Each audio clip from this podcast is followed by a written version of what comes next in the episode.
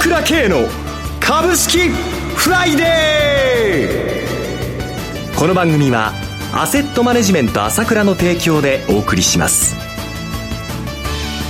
皆さんおはようございます。進行役の浜田節子です。朝倉慶の株式フライデー。今日も株式投資をする上で重要となる注目ポイントを取り上げてまいりますパーソナリティは、アセットマネジメント朝倉代表取締役、経済アナリストの朝倉慶さんです。朝倉さん、おはようございます。おはようございます。どうぞよろしくお願いいたします。ますさて、今週はアメリカ中間選挙という大きなイベント終わりましたが。そうですね。えー、これで本当にスッキリしたと。いう感じになったと思いますね。不透明感が薄れてきたと。いや、このことはね、はい、やっぱり、まあ、意識もしてたと思うんですけども、大きいんですよ。やっぱり今年の年初から中間選挙が中間選挙がということがありまして、えー、まあね、1月からですね、まあ具体的に中間選挙の影響が出るのは4月頃からだろうと言われていたわけですけれども、はい、アメリカが貿易政策含めて強硬な形に出てきたっていうのはもう1月末から出てきてしまいましたからね。もちろん金利が上がったっていうのが2月の混乱の引き金ではあったわけですけれども、それともう一つ、対外政策の変更というものも大きかったわけで、はい、まあ中間選挙を見据えてからと、見据えてというような見方がね、やはりずっと投資家の重荷になっていたっていうのが一つ事実なんですよね。はい、意識してるのと、しなくても、まあ、潜在意識と言っておかしいですけどもね、そういう部分でかなりあった重しがやっぱり解けたというのはやはり大きかったと思いますよね。はい、日本の相場こそやはり選挙結果が出てからまだ気迷いでしたけれども、アメリカの方はもう予想通り綺麗に上がってきましたからね。はい、えー、ですから、まあやっぱりね、今までこう、やはりそれに対して、まあ、あまり投資できなかったところ、それから売りポジション、ニュートラルいろいろあったと思うんですけれども、まあ、この辺がまたちょっと形を変えてきたと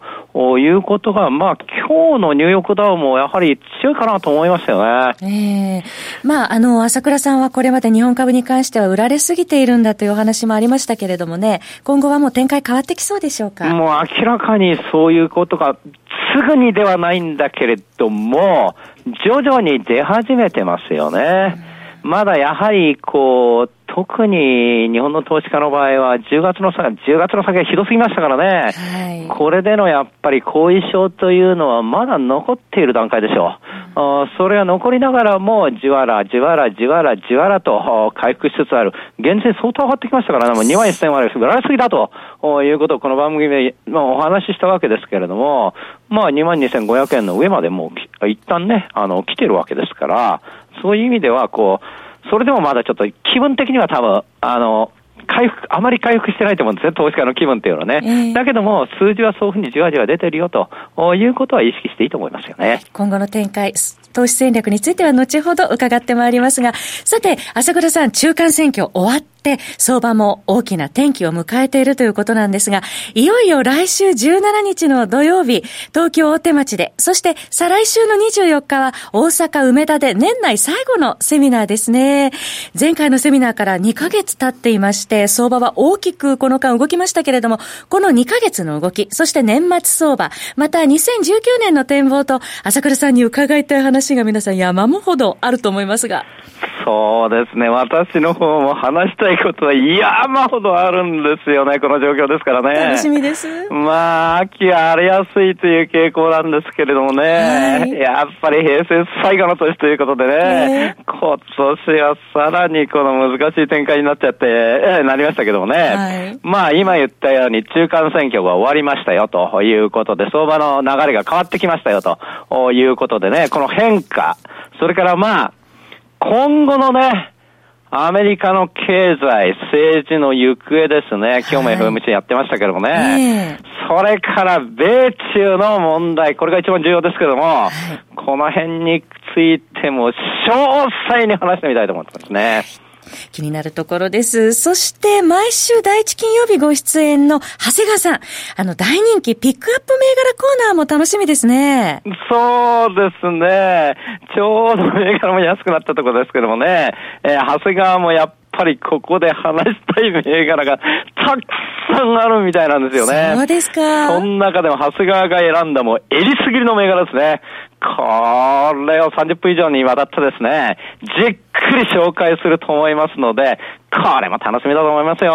今一番聞きたい話が3時間半かけてじっくり伺えるなんて嬉しいです。年末最後の朝倉セミナー、ぜひ皆様ふるってご参加ください。朝倉セミナー、東京、大阪ともに参加料金は税込み1万3000円です。お申し込みは朝倉系の経済情報発信者 ASK1 のホームページ、またはフリーダイヤル0120-222-464 0120-222-464までお願いします。それでは CM を挟んで朝倉さんに引き続き詳しくお話を伺っていきます。鋭い分析力で注目を集める経済予測のプロ、朝倉慶。日々のマーケット情勢や株式情報、個別銘柄の解説を、朝倉本人が平日16時、メールでおよそ7分の音声を無料で配信中。株の判断に迷ったら朝倉慶。詳しくは、アセットマネジメント朝倉のウェブサイトへ。本日の市況解説無料メールマガジンにご登録ください。アセットマネジメント朝倉は、証券取引、金銭有価証券の予託、貸付行為は行っておりません。また、情報提供する金融商品のお取引では、相場変動などにより損失を生じる恐れがあります。取引説明書、契約締結前交付書面などを十分にお読みいただき、ご理解の上お取引ください。金融商品仲介業者登録、関東財務局長金中第605号。さて、朝倉さん、ニューヨークは、えー、堅調な展開続いていますけれども、一方で日本株ですね、相場全体、どのようにご覧になっていらっしゃいますでしょうか？そうですね、先ほど言いましたように、まあ、病み上がりという感じなんですけども、徐々に徐々にというところなんですよね。投資家の心理はまだ非常に不安定です、見てて。えー、例えば新大山を見てもですね、はい先週の段階で、まあ、3兆円ってところで1兆4000億ぐらい、ああの1400億ぐらい1週間で減ったんですけれどもね、はい、やっぱりこう、下がったらちょっと買う。大きく下がりすぎちゃったら投げちゃう。えー、でもちょっと上がったら売るっていう。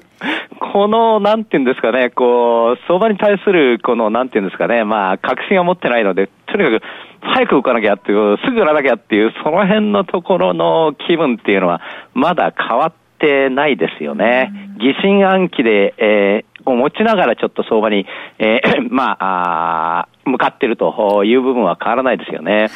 そういう中でも、やっぱり先ほど言いましたように、徐々に良くなってるんですよ。例えば、もうマザーズが5日続伸になってますけれども、えーもうその10月の末の段階では松井証券によると、信用の評価の損率がまあ30%っていう考えられない水準までいっていたわけですよね。水準ですね。えー、これがやっぱりこう投げっていうのを、まあ、起こしちゃったわけなんですけれども、はい、もうこれは今10%台だと思いますので、の玉成利っていうのはもうだいぶ進んでいるということだと思うんですよね。はい、えー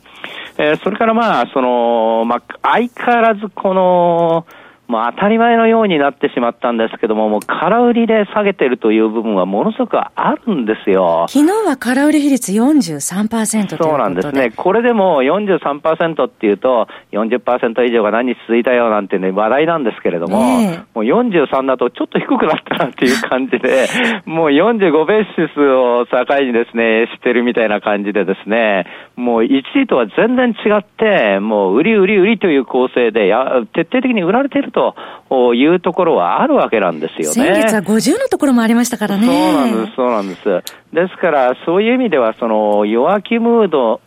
で、まあ、疑心暗鬼の相場というのと、まあ、それそういうふうに、えー、なっちゃってるというのと、それからそこに持ってきて、こう、売り構成が絶えず進んでいる中で、こう、揺さぶられてると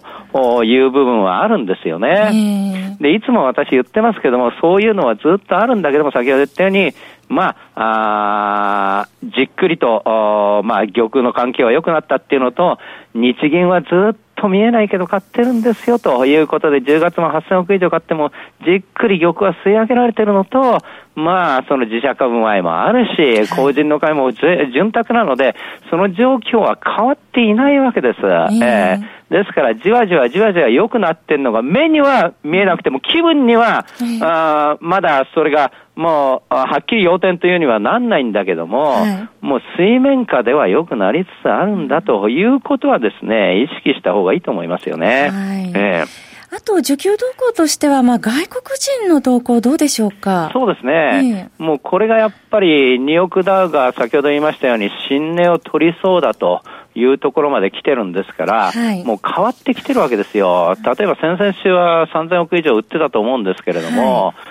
でも現物で言うと、かなりやっぱり10月も結構買ってたという部分はあるんですね。先週はもう買い越しになってましたから、はい、もう外国人の投資動向っていうのも変わってきてるというところはやっぱりあるわけですよね。で、10月散々売り仕掛けしましたので、はい、やっぱり違った展開ということだとは思いますよね。えー、今日は S q ですね。そうですね。S q もやっぱり相変わらずということで、波乱なしということで、今回はちょっと上げに来るでしょうと、うん、いうことだったんですけども、それほど大きな上げには来ませんでしたけども、まあ、あ今回はこう、10月とは違った展開ということですね。はい、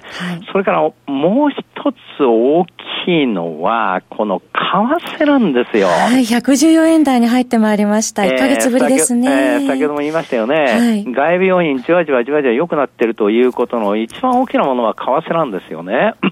で、確かにその、決算が出たんだけれども、はい、まあ予想ほどではなかったんだけれども、だけれども、相変わらず私が思ったことは、決算が出るんだけども、もう明らかに情報修正していいと思われる会社がほとんど情報修正しないっていうもの、もういっぱいあるんですよ。慎重な姿勢が多いですね。ものすごく慎重な姿勢なんです。えー、慎重なのわかりますよ。この、まあ、米中のね、問題があるからっていうことで、慎重なんだけれども、もう、進捗率が90%近くいってるのに、もうね、はい、もう、通期予想達成するのは当たり前なのに、こう、情報修正しないような会社も出てるわけですけども、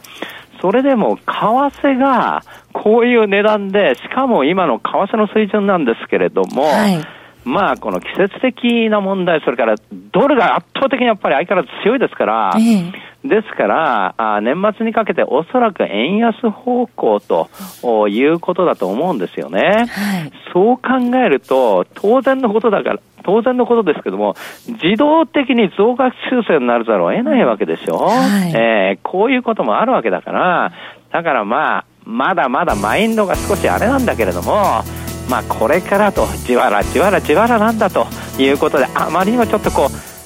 ういろいろこうまだパンチを受けすぎてちょっと、えー、ちょっとまだ立ち直れてないだけだなというふうに考えた方がいいんじゃないですかね。はいえー、そろそろ番組もお時間が迫ってまいりましたお話はアセットマネジメント朝倉代表取締役経済アナリストの朝倉圭さんでした私、朝倉慶が代表を務めます、アセットマネジメント朝倉では、SBI 証券、楽天証券、証券ジャパン、ウェルスナビの口座開設業務を行っています。私のホームページから口座開設していただくと、週2回無料で銘柄情報を提供するサービスがあります。ぜひご利用ください。それでは今日は週末金曜日、頑張っていきましょう